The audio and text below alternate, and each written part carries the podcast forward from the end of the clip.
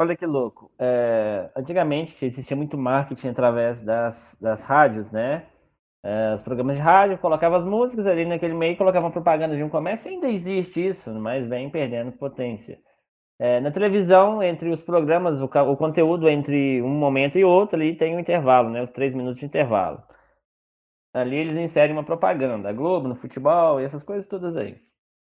Já na internet, você tem a, a mobilidade de você colocar o anúncio e ainda segmentar para quem vai aparecer, que não era possível fazer isso na televisão. Por exemplo, na televisão, você coloca lá, mas você não sabe quem realmente está assistindo.